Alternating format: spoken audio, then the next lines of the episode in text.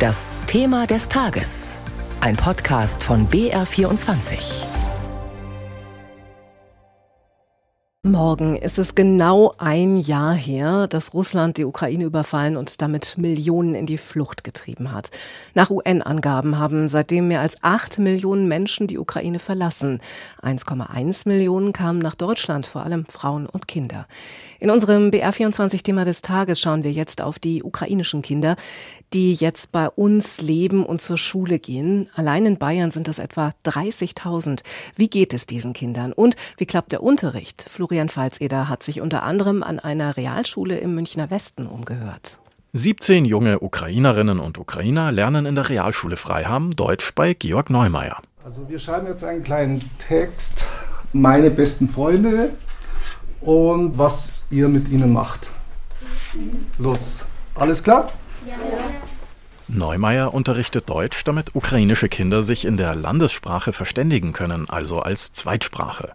Zehn Stunden pro Woche hier in der Realschule Münchner Westen in der sogenannten Brückenklasse, einer eigenen Klasse für ukrainische Kinder und Jugendliche. Tatjana, magst du bitte den Text vorlesen?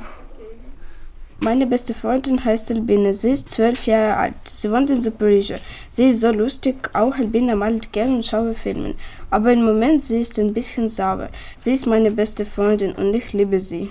Seine Schülerinnen und Schüler, sagt Neumeier, sind motiviert so wie Timo, auch wenn er sich noch schwer tut mit der deutschen Sprache. Aber ich wohne in Deutschland, ich lerne in Deutschland, ich mache Sport in Deutschland, ich mache alles in Deutschland. Ich muss lernen deutsche Sprache, weil ich bin in Deutschland. Der Deutschunterricht ist dementsprechend auch der Schwerpunkt für alle der rund 30.000 ukrainischen Kinder und Jugendlichen. So viele sind nach Bayern geflohen und gehen hier zur Schule. Die Jüngeren von ihnen werden an den Grundschulen direkt ins kalte Wasser geschmissen, nämlich zusammen mit ihren Altersgenossen in den normalen Unterricht, erklärt Bayerns Kultusminister Michael Piazzolo. Das ist das sogenannte Sprachbad. Gerade in dieser Altersstufe erlernt man eine Sprache relativ schnell. Mir ist es auch wichtig, dass man integriert ist. Man lernt Schülerinnen und Schüler aus anderen Nationen, auch viele in Deutschland kennen. Für die Älteren dagegen gibt es seit diesem Schuljahr die sogenannten Brückenklassen. Mehr als 800 davon in ganz Bayern an Mittel- und Realschulen, Gymnasien und beruflichen Schulen. Ein Angebot, das es im Freistaat auch im nächsten Schuljahr weitergeben soll. Das hat Kultusminister Piazzolo vor kurzem angekündigt. Dieser Weg der Brückenklassen hat sich bewährt, weil er die Möglichkeit auch noch gibt, nebenher, vielleicht gerade auch am Nachmittag, auch wenn die Schülerinnen das wollen, am ukrainischen, am Unterricht in der Ukraine auch teilzunehmen, aber auch die Möglichkeit gibt, sich bei uns zu integrieren, in die Regelklasse zu kommen. Die Kinder und Jugendlichen können also beides, sowohl Deutsch lernen, um besser hier anzukommen, als auch über Distanzunterricht die ukrainische Schulbildung weiterverfolgen. In den Brückenklassen blieben sie allerdings oft unter sich und seien dadurch weniger gut integriert, zumindest nach Ansicht vieler Lehrkräfte. Vor kurzem hat der Bayerische Philologenverband eine Umfrage unter seinen Mitgliedern gemacht. Demnach fanden drei Viertel der Lehrkräfte, dass die ukrainischen Kinder eher schlecht oder sogar sehr schlecht in ihrer jeweiligen Schule integriert seien. Jürgen Böhm vom Bayerischen Realschullehrerverband sagt dagegen, eine Vollintegration in den Unterricht überfordert einige Schülerinnen und Schüler. Wir können im Einzelfall entscheiden, das passiert ja auch.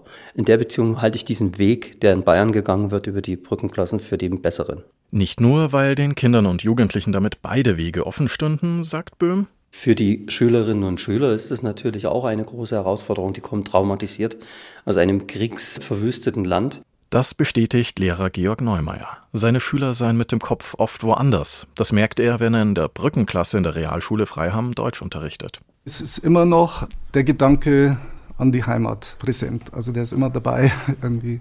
Genauso bei den Erwachsenen. Viktoria Sokruta hat in der Ukraine als Lehrerin gearbeitet. Dann kam der Krieg, sie ist geflohen und jetzt Neumeyers Kollegin in der Brückenklasse, wo sie Englisch und Mathematik unterrichtet. Wir vermissen unsere Verwandten, unsere Männer, viele Frauen, ukrainische Frauen, ja.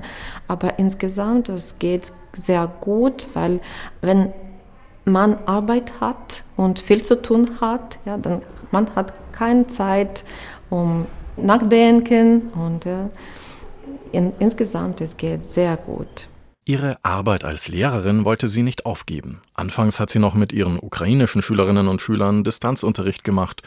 Im Sommer dann, als sie gesehen hat, dass der Krieg noch lange nicht vorbei ist, hat sie beschlossen, sie bewirbt sich in Bayern. Ich möchte weiter mit Kindern arbeiten, das ist mein Leben, ja.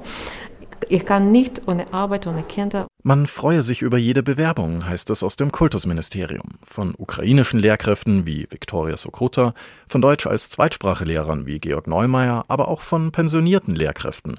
Auch wenn man aktuell, was das Personal angeht, ganz gut aufgestellt sei. Michael Piazzolo. Wir haben ca. 2700 Lehrkräfte, die für die ukrainischen Kinder auch tätig sind. Darin eingeschlossen über 400, die aus der Ukraine kommen. Das ist tatsächlich beachtlich, gerade vor dem Hintergrund des immer drängender werdenden Lehrkräftemangels. Wenn auch noch nicht an allen Schularten. Gymnasien und Realschulen sind bisher einigermaßen gut versorgt, aber auch hier gehen bald die geburtenstarken Boomer-Jahrgänge in Ruhestand und aus den Universitäten kommen zu wenige junge Leute nach. Deswegen fordert Jürgen Böhm, Vorsitzender des Bayerischen Realschullehrerverbands, wenn Lehrkräfte noch da sind, das ist ja ein großes Problem, fordern wir eine Einstellung. Wir haben integrierte Lehrerreserven in den letzten Jahren gefordert an den Realschulen. Diese integrierten Lehrerreserven können wir heute natürlich auch verwenden, um Förderunterricht gerade in diesen Brückenklassen mitzuleisten. Integrierte oder mobile Reserve bedeutet, Kollegen, die einspringen können, wenn andere krank werden, aber auch unterstützen in den Klassen für geflüchtete Schüler oder als zusätzliche Lehrer Projekte betreuen und den Unterricht insgesamt verbessern. An den Grund-, Mittel- und beruflichen Schulen fordern die Verbände das zwar auch, sind aber schon froh, wenn der normale Unterricht gesichert ist. Die offizielle Unterrichtsversorgung in Bayern äh, liegt bei Mitte 90 Prozent. Diese Situation geht eindeutig auch zulasten der Qualität der Berufsausbildung. Sagt Pankratz Männlein, Vorsitzender des Verbands der Lehrkräfte an beruflichen Schulen in Bayern.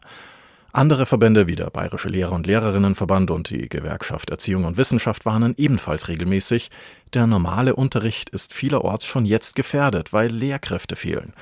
Jede Zusatzaufgabe mehr bringt die Schulen an die Grenze der Belastbarkeit. Pankratz Männlein. Leider wissen wir, dass der Lehrkräftemangel ein großer Engpassfaktor ist und auch die Räumlichkeiten uns an die Grenzen bringen, sodass zum Teil wie die Kolleginnen und Kollegen an den Schulen das berichten, eben Wartelisten entstehen, weil wir nicht allen Schülerinnen und Schülern, die zu uns kommen möchten, ein Angebot machen können. Das muss sich zwingend verbessern. Nicht nur für die 30.000 ukrainischen Kinder und Jugendlichen, es flohen zuletzt auch wieder mehr junge Menschen aus Afghanistan, Syrien oder der Türkei. Viele von ihnen suchen nicht nur Schutz, sondern auch eine Ausbildung, um in Zukunft ihr Leben selbst in die Hand nehmen zu können. Über das neue Leben von ukrainischen Schülerinnen und Schülern in Bayern berichtete Florian Falzeder.